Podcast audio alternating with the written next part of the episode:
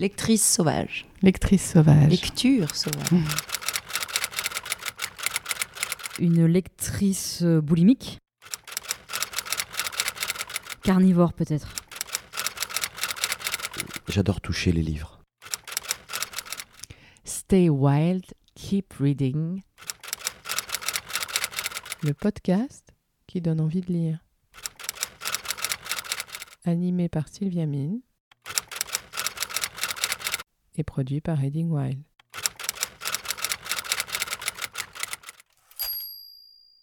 Alors David Assaraf, bonjour. Bonjour, Merci de nous recevoir pour notre podcast Stay Wild Keep Reading. merci de me recevoir. Je suis très heureuse de vous rencontrer Moi aussi. parce que j'ai adoré votre album Ceux qui dorment dans la poussière qui vient de sortir. C'est vraiment le Qui premier vient de sortir le album. 24 mai, premier album.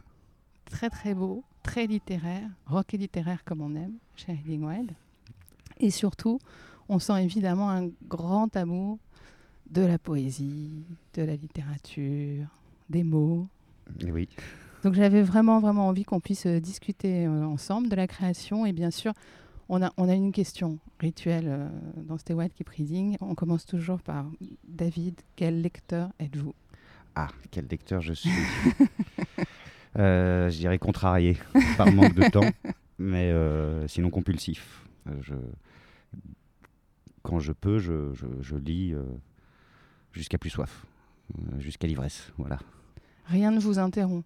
Non, si des idées, parce que je, ça peut me m'amener à écrire également, ou, ou- ou alors aller à mon piano, ou, euh, ou prendre la guitare. Voilà, ce seraient les, les seules choses qui, qui pourraient m'interrompre. La musique, ça a commencé comment pour vous justement? Par, par la musique, la composition ou par l'écriture? Ça- la musique, ça a commencé, je crois que je devais avoir 5 ans, et euh, j'avais reçu un cadeau, une espèce de petit synthé. euh, Ouais. Avec en photo euh, George Michael, période Ah One. oui Oui, Il y avait la bande démo, t'appuyais, ça faisait Wake me up before you go. Mais dans ces Mais- démos, il y avait aussi Mozart ou des musiques classiques. Et là, j'écoute Mozart et je trouve ça fascinant. Je sais pas, à 5 ans, je trouve ça, je trouvais ça très ludique. Ouais. Et je m'amusais à reproduire, enfin à jouer d'oreille les, les morceaux que j'entendais. Comme ça, ça durait comme ça jusqu'à peut-être mes 10 ans, où là, on a enfin pu euh, avoir un, Ouais. un piano Ah, à voilà. la maison. Et là, oui, on a eu un professeur qui venait une fois par semaine et j'ai pu. euh, là, c'est- là, c'était Chopin. C'était une grande, euh, grande découverte. Il m'a beaucoup accompagné. Donc voilà, vraiment la musique, euh, musique classique, et après jazz, et après. Enfin, de tout. Et autodidacte aussi, beaucoup à l'oreille. Je suis un très mauvais, je déchiffre très mal. Je lis très mal la musique. Et, et avant le petit synthé, fin- finalement, il n'y avait pas forcément d'instruments à la maison? Non, il étiez- y avait. Mes parents écoutaient beaucoup de musique, mais on n'avait pas forcément d'instruments à la maison. Ils n'en jouaient pas, en tout cas. Donc, euh, beaucoup de vinyles, Otis Redding, euh, les Beatles, euh, bon, enfin plein de choses variées. comment, comment, comment il s'appelle J'ai voilà, euh, j'ai plus son nom. euh, un vieux rocker américain avec une grosse voix grave. euh, Walk the Line, comment il s'appelle Ah, mais oui, Euh, Jo- Johnny Cash. Johnny Cash, comment- oh mon Dieu, il a eu du mal. C'est, Je précise que c'est le matin. Bah, C'est le matin et puis on n'est pas avec nos iPhones à chercher tout de suite sur Google. Et je dis que le bonheur, c'est pas pour moi, parce que le bonheur, c'est matinal. Alors Ch- Chopin finalement à 5 ans, mais au, ni- au niveau de la li- 10, Mozart à 5. Mozart à 5, et euh, au niveau de la littérature, c'est venu aussi, aussitôt que ça? C'est venu euh, peut-être- vers 10 ans, 10-11 ans. 10-11 ans. J'avais un petit soutien scolaire et la personne qui m'aidait euh, m'a fait découvrir d'abord de la poésie et il m'a initié à pas mal d'auteurs, notamment le Grand euh, et il y avait lui, alors c'était comment il s'appelle? Je, je suis désolé, mais comme c'est C'est un peu, un peu tôt. Il faut pas que je, faut que je retrouve ce nom. Euh, C'était comment euh, Je goûterai le phare pleuré par tes paupières pour voir s'il s'est donné au cœur que tu blessas l'insensibilité de l'azur et des pierres. Malarmé, je crois que c'est Ma- Malarmé. Et donc comme ça, il m'a, il m'a amené à découvrir euh, certains auteurs. Donc oui, je dois avoir une petite dizaine d'années. Et il vous euh, amenait les livres, il vous en parlait il m'en parlait, ou il m'amenait le livre, ou il me recommandait d'acheter tel livre, ou voilà, ça se faisait comme ça. Et euh, j'ai découvert Baudelaire. C'est Pour ça, je pense que c'est un des. Celui-là, c'est le. pour moi le Mm. grand classique. Il faut avoir lu Les Fleurs du Mal. Ouais. Et euh, voilà, donc à partir de 10 ans, j'ai développé un goût assez prononcé pour la poésie. Ça vous apportait quoi C'était la beauté Oui, c'était. euh, J'étais fasciné par euh, la capacité de, ces auteurs, comme ça, en quelques mots, quelques images euh, extrêmement fortes, de, me rendre compte de la, puissance que ça provoquait, comment dire, dans l'émerveillement, dans l'étonnement, dans l'effroi, parfois. C'était. c'est la première fois que je percevais qu'il y avait tout un autre monde accessible, juste Ouais. par euh, quelques mots. Et c'était euh, c'était simplement. euh, c'était, je sais pas, j'étais sidéré. Et je, donc j'ai commencé, je pense, euh, quand j'avais une dizaine d'années, à essayer d'écrire des poèmes aussi. Parce que j'étais complètement euh, fasciné, fasciné par la force, la puissance qui se dégageait de, de ces, de ces œuvres. et, et vous passiez finalement la plupart de votre temps à lire quand vous étiez enfant? Lire et puis après comme tous les enfants faire du foot euh, du basket euh, n'importe quoi mais euh, euh, oui mais je lisais beaucoup et je je dessinais aussi beaucoup. Et euh, vers 10 ans euh, je passais énormément de temps à mon piano. Ah ouais. c'était mon, mon compagnon. Oui, j'allais dire, c'était un petit peu so- solitaire ou vous partagiez avec vos camarades? Vous aviez des copains comme vous qui aimaient. Bah, euh, je crois que j'étais assez solitaire. Ouais, parce que Euh, vous étiez précoce quand même. Je ne sais pas si j'étais euh, précoce, mais j'a- je sais qu'assez tôt, je pense que j'étais à l'école primaire. Je m'étais rendu compte un jour, je jouais, j'avais des, des figurines, Ouais. et euh, je me suis dit à quoi bon À quoi bon jouer avec des figurines? De toute façon, tu vas grandir, tu vas vieillir, tu vas t'enlacer, donc autant s'en débarrasser tout de suite. Il y avait comme ça une conscience du temps euh, qui, Ah oui, oui, qui passe, donc j'ai renoncé, c'est euh, joli comme ça. j'ai oui. renoncé Au au jeu ah ouais. aux jeux, aux figurines. Et, et après, j'ai voulu me battre pour continuer à jouer, en me disant non, bah, je vais me battre contre euh, l'inexorable et je me La forçais fatalité. Et je à vais- jouer alors que ça ne m'amusait plus. Voilà, c'était esprit de contradiction un peu. Euh, et ensuite, oui, j'avais une grande sœur avec qui on a quand même passé beaucoup de temps. Enfin, j'ai toujours une grande sœur, mais j'étais assez solitaire, assez, ouais, assez solitaire. Et la lecture à, à l'école, du coup, ça a continué à vous passionner ou justement. euh, je sais- Oui, au même moment, euh, à l'école, il y avait, euh, toujours en, en primaire, là je pense que ça devait être le CM2, ils avaient installé une petite, euh, vous savez, des sortes de bibliothèques avec, où les livres sont tenus que par des, des, des élastiques, Ah oui, comme ça. Et donc il y avait des panneaux et euh, plusieurs livres et il fallait qu'on choisisse chaque semaine un livre à lire et euh, la semaine d'après, on le présentait à ses camarades. Donc on, ah, c'est super Voilà. ça. Ouais. et c'était principalement une littérature euh, jeunesse. Mais j'ai, ça reste une, euh, une expérience pour moi euh, fondamentale et fondatrice, puisque j'ai trouvé ça merveilleux de me plonger là-dedans dans ces livres que je ne connaissais pas, parce que c'est tout un monde aussi la littérature Ouais. euh, jeunesse. euh. et je, c'est vrai, voilà, je, je passais, euh, mais je dévorais ces bouquins et j'avais qu'une hâte, c'était de pouvoir présenter les livres que, que j'aimais. Enfin, Ah oui. oui, oui, j'adorais en parler par la suite parce que je me disais, mais c'est dingue, ça, il faut que tout le monde lise ça. Le partager. Oui, oui. Mais tous vos camarades ne devaient pas être pareils. Non, mais euh, Parce qu'il y a de la timidité parfois à cet âge-là, c'est pas si évident. Moi, je me souviens d'un exposé comme ça à faire, je faisais tout pour l'éviter. Pourtant, j'adorais lire. mais vers quel âge?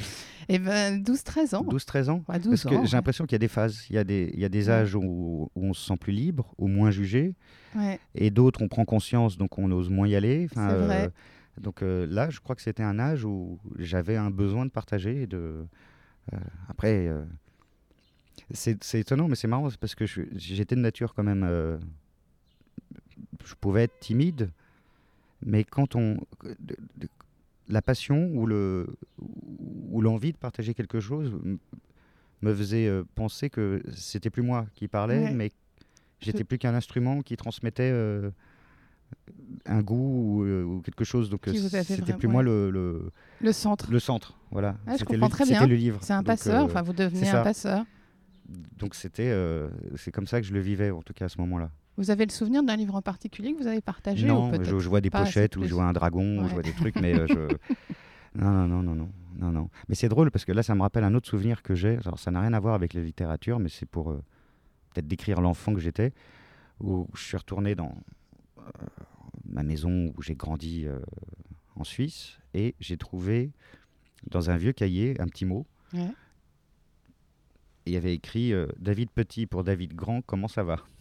Ah, c'est génial. Et ça, ça, ça fait, euh, ça fait pas si longtemps que j'ai retrouvé ce mot que je, dont je me souvenais pas. ouais, oui, ouais. mais je m'écrivais un mot pour moi dans le futur, et je suis tombé là-dessus et je me suis et je tout m'est revenu.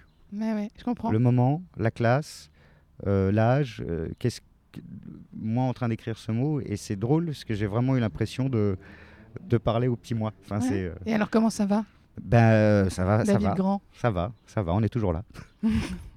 Et j'im- et j'imagine bien, avec quand même la réalisation de cet album, ça doit être euh, un moment très important. On parlait de intense, partage. oui, il est, euh, Ouais. il est intense et euh, c'est complexe aussi puisqu'il y a c'est vraiment un album un peu particulier. C'est euh, un hommage.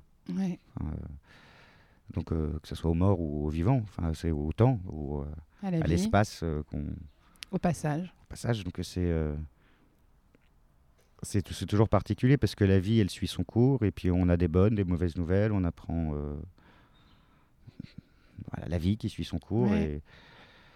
et et y a, y a- ça renvoie toujours voilà ça renvoie toujours à certains euh, à certaines histoires. Enfin euh, je vais peut-être pas rentrer dans les choses trop trop Non, intimes, mais- mais, euh, Les livres vous ont aidé justement à aborder bah, l'impermanence de la vie, l'existence. Alors, est-ce qu'ils m'ont aidé ou est-ce que ce sont les livres qui m'ont flingué? Je ne sais pas. Parce que- je- je- je- mais, Ça dépend ce qu'on Non, non, non, mais je pense que je suis de nature assez. je, suis angoissé, anxieux. Euh, c'est vrai que la mort, oui, sensible. Euh, moi, je dis les gens sensibles sont hors d'atteinte. Que si on avait une cible sur Oui. soi, les gens sensibles sont hors d'atteinte. Euh, mais oui, donc sensible. Et, euh, mais il y a. euh, bah, c'est quand même un truc à digérer, la mort, hein, je veux dire. Ouais. Je, je suis d'accord. quand on y pense souvent, Mm. Pendant longtemps, je me disais, mais euh, j'arri- j'arrivais pas à atteindre une forme de légèreté. Donc c'est vrai que la littérature, enfin la lecture me permettait de. de c'est la, la- la phrase de Lamartine, autant, suspends ton vol. Et puis la phrase d'Alain, oui, mais pour combien de temps? Euh, Bah voilà, au moins un petit temps. C'est joli ces tu- correspondances que vous créez d'un texte à l'autre. Oui, oui, mais ça, bon, ça, ça c'est Alain. euh, mais euh, c'est un peu ce que je ressentais, en, ou ce que ça me permettait de ressentir, en fait. De lire ou d'écrire, j'écrivais beaucoup. Des nuits d'insomnie où tu- j'écrivais des pièces, ou des poèmes, ou des essais, ou des nouvelles. Voilà, j'ai tout Vous un avez publié stock, euh, Non, j'ai rien publié, mais j'ai tout. Il y a un petit mot tout, aussi euh. pour euh, ceux qui publieront euh, après vous. Pour- ah, ah oui, c'est ça. non, je sais pas. Mais je vais voir. Mais parfois, je me replonge. J'ai tellement de carnets et de et d'écrits divers à différents endroits que c'est aussi comme ça que je travaille. En fait, tu as une idée qui, était là quand tu avais 17 ans ou une autre à tel âge, et puis tu dis ah mais tiens c'est marrant, il y a peut-être quelque chose. euh, y a- de toute façon, on fait que dialoguer euh, avec avec soi, les autres et, euh, et la durée. Ouais. En fait, euh, comme dirait Bergson, le bâtard du temps et de l'espace, la durée. C'est cette durée qui est, qui est là et, et qu'on partage. Donc, euh, donc il y a des échos qui se font, euh, comme le petit mot de l'enfant. Ben, un, un vers, tu as, 22 ans, tu as écrit ça, et tu te dis tiens, c'est drôle, euh, aujourd'hui ça me fait penser à ça. Et, et cette chose qui était qu'une idée devient euh, Vraiment. ou une chanson ou Se chose, réalise, se, euh, réalise, se, concrétise. Voilà. Les premiers auteurs qui vous ont vraiment euh, marqué, je crois qu'il y, a- il y a La peau de chagrin, qui est un livre important. Oui, il y a Balzac. Je me souviens, euh, Ba- Balzac, ça a été un choc. Euh, J'étais, euh, je vivais avec une famille où on était assez euh, traditionnaliste, j'entends, dans la religion, dans la religion juive, et donc il y a une, une fête qui s'appelle Kippour, le grand Ouais. pardon, et il n'y a pas le droit de boire, pas le droit de manger. Mais moi, je lisais. Euh, et donc, je restais dans ma chambre et, je, et là, je découvre euh, La peau de chagrin. Mais je, je pense l'avoir lu trois fois de suite. Tellement. euh, encore une fois, c'est comme je parlais de, des, des poètes ou de, de la force euh, d'évocation de ce que ça provoque. Là, je, je découvre cette histoire, ce garçon solitaire et dépressif qui perd euh, son fric et qui veut se balancer. et qui va chez cet antiquaire. Et la description de, cette, de, de ce lieu, je, je- je me dis, mais non, mais je veux y aller, je veux aller voir ça, c'est trop, c'est trop beau. On, on voit, euh, je sais pas, espèce de- de- de, Des tableaux, des, Euh, des milliers de tableaux. De... Ouais, bah, je, je retrouverai un truc. Ah, c'est dommage, il y, a- il y a des choses à préparer. euh, J'aurais dû préparer. Mais euh, il y a une phrase que j'aimerais retrouver. Et je pense que ça peut aller assez vite. Si... Voilà. Alors. Oui, ça c'est. Alors c'est quoi dans Gaspard de la nuit? Un soir qu'à la fumée d'une lampe, je fossoyais le poudreux charnier d'un bouquiniste. Hum. J'y déterrais un petit livre en langue baroque. Enfin, je sais pas, ce genre de description. C'est sublime. Et c'est un peu ce que j'ai vécu en- à la rencontre de, de, de, de, Bella- de Bellamy. Pas de mot passant. De, de, de de C'est le matin. On l'a dit, on a prévenu. C'est ça. Je sais pas pourquoi je pense à Bellamy. C'était pas mal aussi, oui. j'ai eu- Mais. euh, C'est différent. Chagrin, C'est On- différent. On n'est pas effectivement. Et là, on parlait des descriptions et donc des sensations et même du fantastique. Il y a un, il y a un livre, je crois, Le Parfum de Suskind. Voilà, que j'aimerais beaucoup relire. Ouais. qui m'avait laissé aussi une forte impression. Mais c'est toute cette littérature, comme le portrait de Dorian Gray, où il y a, entre le, pas le conte, mais une, une autre dimension sur le rapport à un Faust, ou euh, un rapport au temps, ou euh, à la vie, au, au temps qui passe, à qu'est-ce qu'on en fait, euh, avant de s'en un mot diable, ou je sais pas. C'est pour ça que j'aime aussi euh, Huysmans, Ouais. là-bas, là, on en reparlera sans doute, mais c'est quelque chose de fantastique. Mais je crois que, par exemple, là aujourd'hui, je me sens pas je suis enfin, avec une éducation un peu euh, religieuse. Ce que ça m'a appris, ce que je dis, c'est que pour moi, la religion, aujourd'hui, je ne suis pas euh, ni pratiquant, ni quoi que ce soit. Je, je retiens juste le religion, je crois que c'est religaré, qui veut dire relier les gens entre Oui, eux. absolument. Et c'est tout ce qui compte. Pour moi, c'est tout ce qui nous relie. Donc au final, il n'y a plus de. Mais il y a une dimension mystique qui est mais, malgré tout restée, mais euh, un mysticisme humain, j'ai envie de dire, ou humaniste, euh, qui n'est plus de l'ordre de Dieu, mais qui est de l'ordre de la puissance de nos âmes, en fait. Et euh, absolument. que, comme euh, les abeilles qui communiquent, ou il y a cette chose comme ça. Ah bah, c'est le pollen, mais je crois comment il s'appelle, c'est Foulquier et, euh, et celui qui avait les éditions musicales. euh, c'est terrible de ne pas avoir toute sa tête. celui qui a composé, euh, enfin qui a fait la chanson.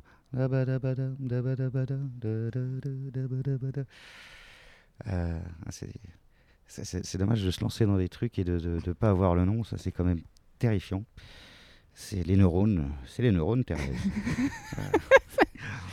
non, mais en plus, on va, non, mais on va faire une on va trouver. On va Parce que là, on peut pas avoir fait Shabadabada et. Mais pas non, mais non, c'est- absurde. C'est- absurde. Et il parlait de pollen, en fait, que le pollen, euh, ce qui nourrit les uns les autres. Bah, bon, bref, vous chercherez pollen, euh, Foulquier. euh, Foulquier, chanson, Shabadabada. euh, Shabadabada, francophonie. Mais euh, Mm. non, non, non, non, mais c'est, euh, c'était Savannah, les éditions euh, Pierre, Pierre Barou. Oh là là, là là, Bon. mon Dieu. Euh, voilà, c'est génial de trouver. Oui, mais il faut du temps. Oui, mais de plus en plus, parce que maintenant les gens ils ont pris l'habitude de chercher dans leur téléphone. Là, Là, on a- là, n'a pas cherché. Voilà, Voilà. et, et vous avez Bon, trouvé. Il nous est revenu. Mais pourtant, il, est- il est essentiel. Donc, lui, il parlait de ça, du pollen, euh, que c'est cette chose qu'on partage. En Ouais, fait. Enfin, la c'est, euh, pollinisation, puis ça engendre. euh, Et donc, je crois à ça. Je crois en, en l'âme humaine et à, à l'échange. Et à, à ce moment qu'on partage tous ensemble, au même moment, de ce qu'on laisse, de ce qu'on laisse derrière soi. De, enfin, c'est ces transmissions de ce qu'on nous a donné avant. C'est pour ça que je pense que c'est important de lire aussi, c'est de connaître le monde, de connaître les hommes avant nous, les hommes et les femmes. hein. Je veux dire, on rend hommage, on peut rendre famage hein, aujourd'hui. euh. Absolument. Mais c'est ce que vous disiez sur l'espace-temps, parce que lire, c'est c'est finalement euh, entrer en communication euh, avec qui on veut. C'est ça. Et ce qui est étrange avec la lecture, c'est que je pense que dans la jeunesse, on lit, on commence à lire des classiques, on se dit Oh, c'est quoi cette langue, ça vient de loin, ça veut rien dire, et on se rend pas compte que on a du mal à imaginer que ce sont des individus qui ont pris leur stylo et qui ont écrit ça et qui ont laissé ça, enfin, comme si c'était irréel ou que ça n'existait pas ou que, C'est vrai. ou que c'était des statues finalement, qui, Ouais. ou des machines, je sais pas. Et quand on, quand on réalise que non, que ce sont vraiment. euh, c'est la trame de notre humanité finalement, c'est celle qui, qui nous a faite. Donc euh, quand on comprend ça. Il y a quelque chose aussi de sacré dans la, dans la- dans la littérature, je trouve ça assez étonnant. c'est ce rapport au texte. J'ai l'impression que quand on lit quelque chose, on a l'impression que comme c'est écrit, comme, parce que c'est écrit, donc c'est vrai. Euh, Je ne sais pas comment expliquer. Cette chose où parfois on peut manquer de nuances quand on, on lit quelque chose parce qu'on prend tout pour argent comptant. C'est vrai. Et quand tu creuses certains auteurs, enfin, pas leur tombe, mais euh, leur littérature, tu, tu te rends compte que, par exemple, c'était le cas de Nabokov qui était reçu à une émission, et on- il parlait de Lolita, donc il y avait le scandale, et, euh, et je ne sais plus qui lui demande, mais alors est-ce que vous, vous êtes d'accord avec votre personnage euh, Est-ce Ouais. que vous le défendez? Et Nabokov a cette réponse extraordinaire, c'est qu'il dit non, je ne suis pas d'accord avec lui. Donc on pense tous qu'il va aller sur le terrain de l'inceste ou quoi que ce soit. Il dit, par exemple, quand je fais dire à mon personnage que tel oiseau chante par la fenêtre, dans cette région des États-Unis à tel moment, ça ne peut pas être cet oiseau. Ouais. Et j'ai trouvé ça fabuleux. C'est-à-dire qu'on peut s'amuser Ouais. dans une description, n'importe quoi, où c'est là où, pour moi, il y a Et les grands de la auteurs, c'est de mentir, autres. Mm. Le mentir vrai. de ouais. mentir vrai, Mm. de dire, voilà, il y a cet oiseau qui chante, qui contesterait la véracité de ce propos On se dit, bon, bah, c'est cet Et oiseau. Et lui s'amuse Ouais. à mettre un oiseau qui ne peut pas être là. Et s'en amuse encore en répondant, quand on lui pose la question, on sait où on veut l'emmener, bah, il va parler de cet Et on oiseau. s'attend à une réponse sur la Et moralité. voilà. Et, ouais. Et donc, ça, quand on voit ce genre de choses, ça, ça ouvre encore des perspectives de lecture. C'est que et ça crée une. Mm.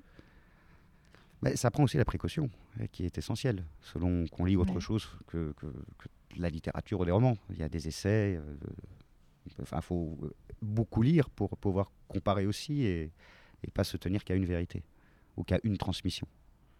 C'est, euh, On parlait du partage tout à l'heure. Est-ce que vous aimez, euh, encore aujourd'hui, du coup, peut-être offrir des livres ou euh, quand vous êtes. Vous Alors- avez encore des coups de cœur comme- Oui, j'ai- toujours des coups de cœur. Bon, là, je dois avouer que le, la, la sortie de l'album et les concerts euh, m'ont éloigné des terrains de littérature, Ouais. donc euh, j'ai moins pratiqué. Mais euh, oui, j'ai toujours des coups de cœur. Et c'était quoi la question première par rapport à... C'est sur la question d'offrir, d'avoir envie de, offrir. parta- de partager effectivement avec ses amis. Alors oui, oui, j'aime beaucoup. Euh, Il y a une époque, je pense que je ferais, euh, parce qu'on me l'avait offert euh, un jour, c'était Notre besoin de consolation est impossible à rassasier, de Stig Dagerman, petit livre euh, fabuleux, qui m'avait vraiment... euh, Je suis dépourvu de foi et ne puis donc être heureux, car un homme qui risque de craindre que sa vie ne soit une errance absurde vers une mort certaine ne peut être heureux. Enfin, déjà, ça commence comme ça, Ouais. donc ça tente le décor. Et j'ai trouvé ça fascinant. Et comme il est petit, c'est vrai que je me disais, bah, tiens, c'est, je, je vais offrir aussi ce livre, euh, je l'aime tellement. Et j'aimais aussi offrir Capital de la, douleur, de la douleur, Val- euh, que- qui m'a longtemps accompagné.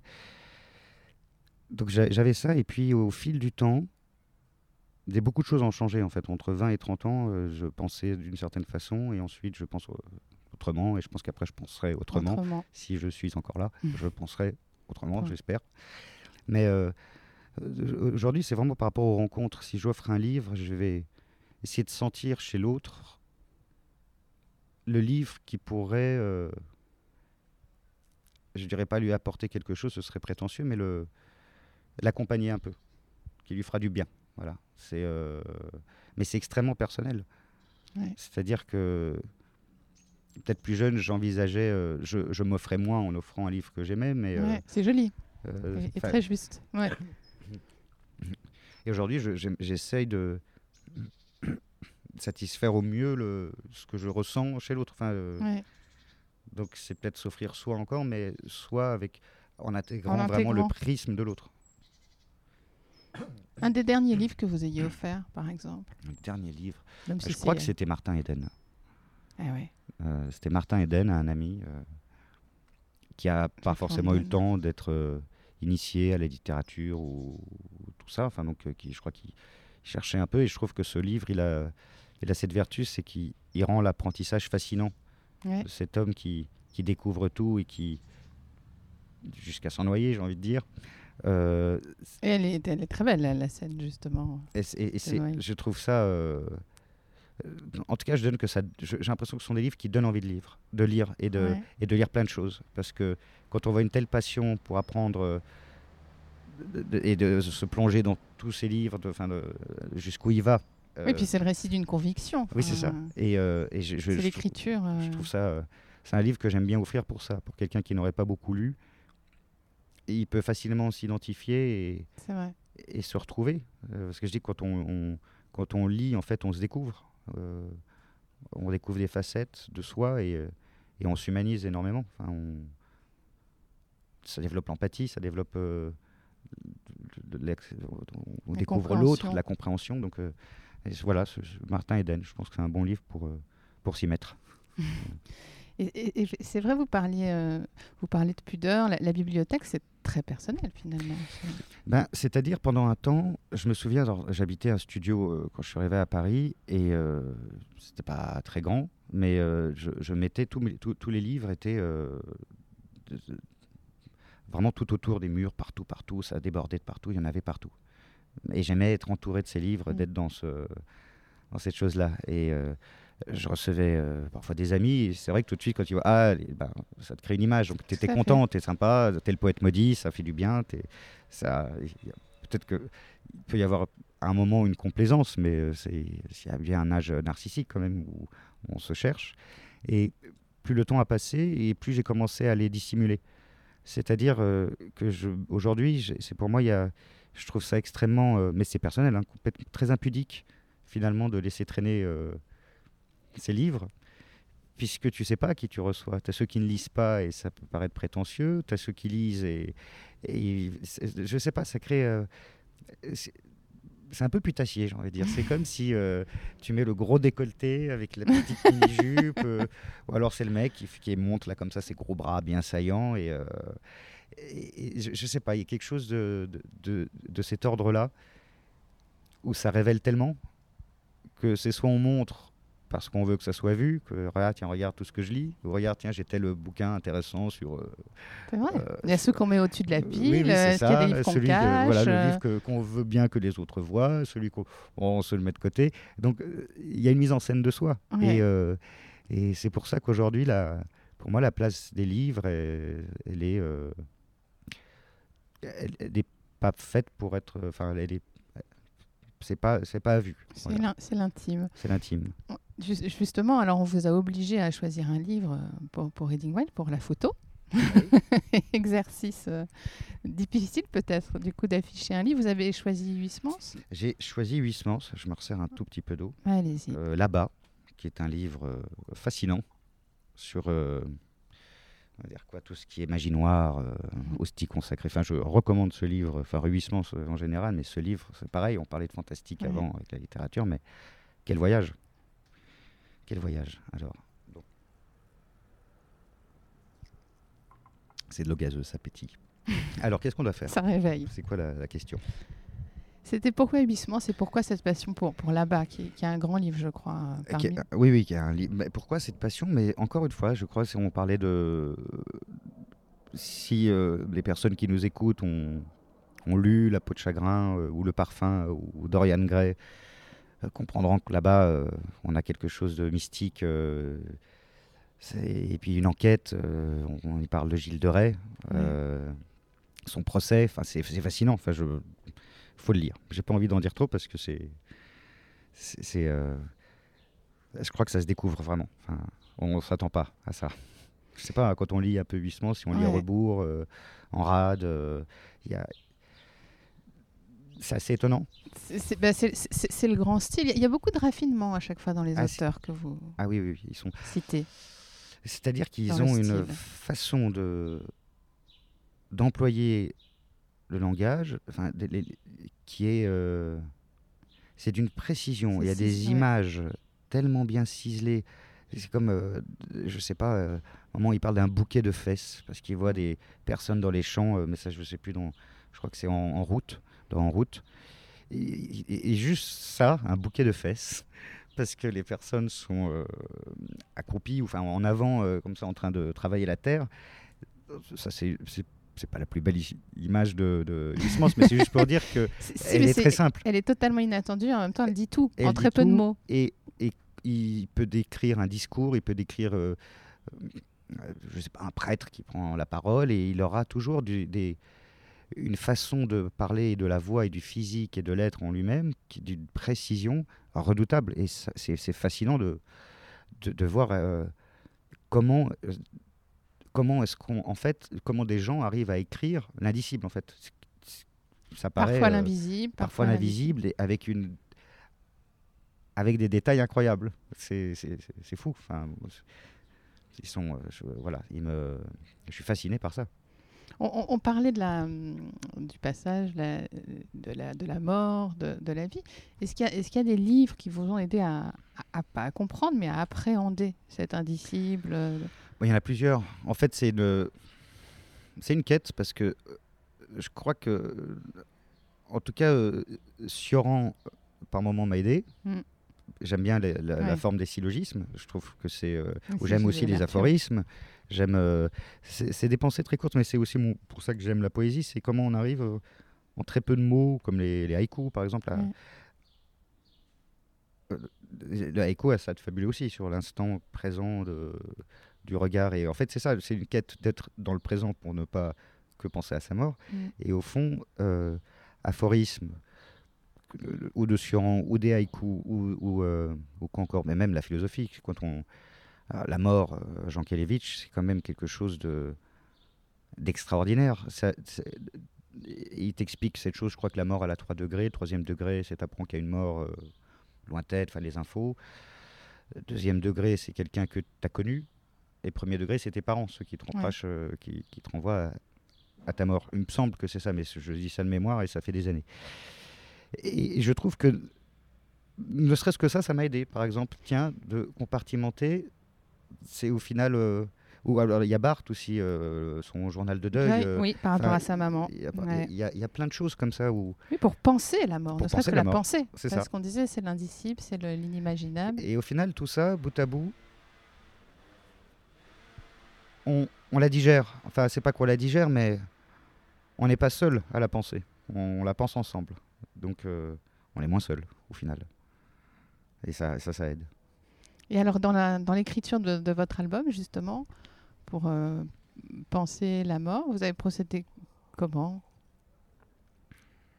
Alors, il y a beaucoup de d'histoires personnelles. Ouais. Et comment j'ai procédé? Je sais pas, en fait, les chansons sont venues euh, parfois des thèmes posait des années avant et tout d'un coup, euh, un rêve et hop, li- li- l'idée euh, jaillit. Mais je crois que j'ai pensé. En tout cas, j'avais vraiment envie de faire euh, un hommage sincère, comme je le disais, de, pour ceux qui étaient là avant et ceux qui viendront et ceux qui resteront et ceux qui sont là. En fait, on va. On va communier, je sais pas comment dire, Ouais. ça paraît très religieux, mais c'est pas le cas. Mais oui, c'est relié, ce voilà, on en revient. J'aimerais créer du lien avec, euh, avec tout ça. Et c'est venu, euh, j'ai perdu mon père quand j'avais j'avais 11 ans. Et il a été enterré à l'entrée du cimetière. Il y a, y a une porte où il est écrit, euh, c'est comme ça que j'ouvre l'album d'ailleurs, tes morts ressusciteront, ils se relèveront, ils se réveilleront avec des chants de joie, ceux qui dorment dans la poussière. Et donc depuis que j'ai 11 ans, je vois cette, euh, ce passage de la Bible. Oui, Isaïe. Et, euh, et j'étais fasciné par ceux qui dorment dans la poussière, ceux qui dorment dans dans la, poussière. poussière. J'avais 11 ans, je ne savais pas ce que ça allait devenir, mais ça a été en moi. euh, et je sais pas, il y a quelques années, je me suis dit, bah voilà, en fait, c'est c'est un album. Ça va être euh, de la. Je sais pas si ce serait un livre, ce serait une pièce de théâtre, mais ça s'est précisé et c'est de la. Ça va être de la musique, ça va être euh, des instrumentaux, un peu de poèmes, des chansons, ça va être euh, un peu tout ça, tout ce que je suis, en fait, et tout ce, tout ce qu'on m'a donné, finalement, pour, euh, pour devenir ce que je suis. Et que Ouais. je vais essayer de transmettre comme je peux à, à mon tour. Vous avez en- envie parfois de- de- d'adapter des poésies en chansons, des poésies des autres, ce que faisait Gainsbourg par exemple, mais Euh, oui, j'y pense en fait. Oui, oui, il y a des textes d'Esnos, je crois, Ouais. que- qui me plaisent bien. Il y a le transsibérien euh, Sandrars, mais je crois que ça a été fait déjà. Euh, oui, non, je pense à des textes. Euh, en- le, le- bain avec euh, Andromède, ou je sais plus comment ça s'appelle, où il a une description comme ça, Andromède, elle va dans l'eau, et puis il décrit comme ça le- son corps, comment il apparaît et disparaît dans l'eau. C'est c'est terriblement érotique. Oui, et la, mu- Et, la euh, musique apporte. Moi, je me souviens, Gainsbourg, quand il avait fait Baudelaire, que j'aime me voir chez indolente, ton corps si beau. C'est- C'est c'est vrai que pouvoir, après, quand on est compositeur, accompagner aussi une poésie de musique, ça la fait re- vivre. Exactement. Et, et c'est exactement ça. Petit, je pensais que c'était, euh, enfin petit, plus jeune, je- j'imaginais comme quand on reprend un thème classique ou qu'on que Mm. c'était vraiment piqué et que c'était pas bien. Et au fond, je me dis, mais quoi de mieux pour faire connaître une œuvre au Ouais. final que que de. Et aujourd'hui, je mets beaucoup d'indices ou de petits clins d'œil Mm. dans, dans mes dans mes chansons ou dans mes textes. Faut vraiment euh, chercher pour les trouver, mais j'aime bien en mettre. C'est-à-dire euh, qu'on peut retrouver, euh, et je les fais comme des hommages, c'est-à-dire que ça va être un mot à un moment donné Mhm. que je choisis, ou je, c'est comme un jeu de pistes, c'est comme l'histoire de, alors de toute proportion gardée, mais quand, euh, comme je suis lucide, quand Nabokov euh, met son petit oiseau qui ne Ouais, veut pas être là, et ben ouais. moi je me dis, bah tiens, moi je vais mettre des trucs, et si on ne sait pas, on le voit pas, mais si on creuse, on peut trouver des choses. On réécoute quelle chanson alors de l'album Ah, pour non, trouver les indices? Je aucun indice. Ah, Peut-être plus tard, on fera euh, carte au trésor ou je sais pas quoi, mais non, non, non, non, j'en- donne pas. Peut-être, en fait, c'est vrai qu'on a l'habitude de conclure le podcast avec une, euh, un extrait lu. Alors, je, alors je, vais, je vais vous laisser le choix parce que j'ai deux envies. Alors, soit ça va être un peu euh, compliqué parce que c'est la description des crimes de, de Gilles Rais dans L'abat du Ouais. ou alors un texte que j'aime bien aussi de Pontalis dans Ouais. En marge des nuits. C'est peut-être plus, Je pense qu'on va partir sur le peut-être plus Pantalis. soft parce que En marge des nuits. qui nous a quittés il y a peu. Ouais. Et euh, alors, Je vous laisse choisir tranquillement le passage. Ah non, mais je trouve ça fascinant. Et puis ça rejoint un peu notre thème euh, de la vie, finalement, et de la mort. Alors. Euh, J'y vais, on est parti. Ouais. Je vous écoute. Il rêvait d'être pilote de chasse. La réponse fut non, surdité de l'oreille gauche. Il rêvait d'épouser Anne, la plus jolie fille de peau, les plus beaux seins du monde. La réponse fut non. Il était sûr qu'il remporterait le tournoi de tennis d'Arcachon. La réponse fut non. Il a demandé à la DRH une augmentation. La réponse fut un non catégorique. Il rêvait d'être normalien. La réponse fut non.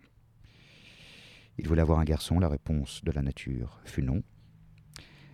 Il adressa le manuscrit de son admirable roman à un grand éditeur. La réponse fut non. Merci pour votre envoi.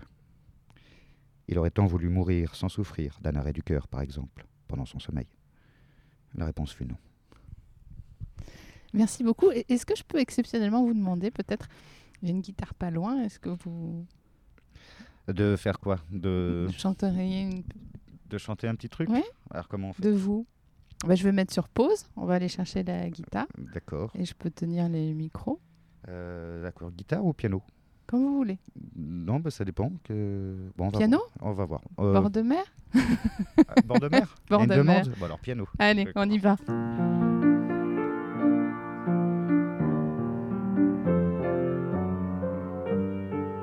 Ok. C'est bon? Donc, bord de mer.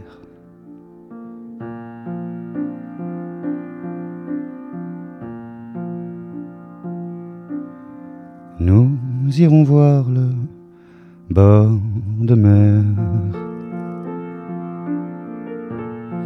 Braver les vagues à l'envers. Dans ces rouleaux qui vont et viennent. Jusqu'à ce que le jour s'éteigne. La lune posera sur nous son masque, tandis que le vent relèvera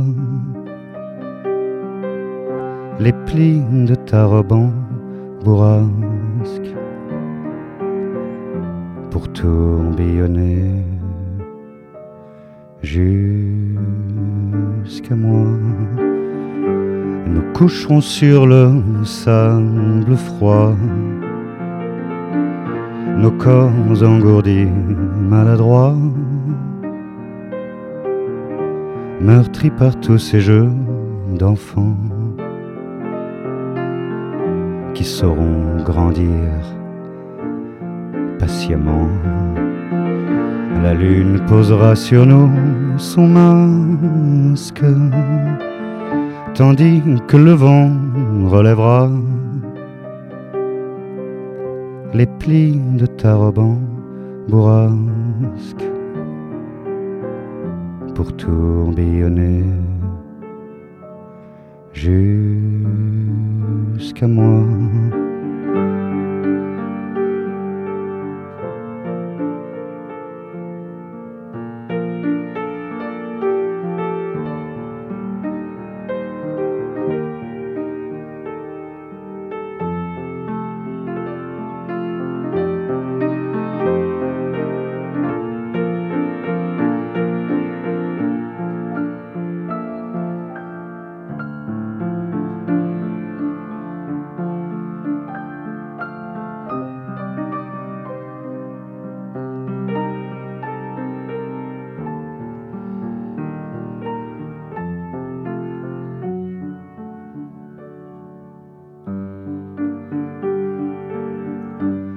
Nous dormirons face contre ciel.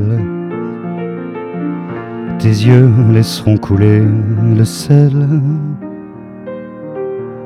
que je goûterai goutte à goutte. Je t'aimerai doute après doute. La lune posera sur nous son masque tandis que le vent relèvera les plis de ta robe pour tourbillonner jusqu'à moi.